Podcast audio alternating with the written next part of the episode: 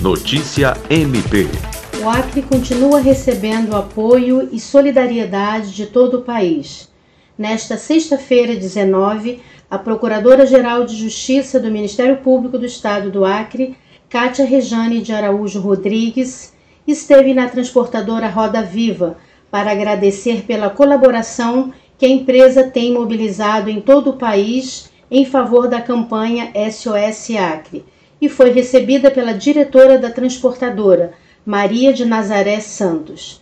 Na semana passada, a transportadora entregou mais de 4 toneladas de água potável e tem trazido também doações de outros estados.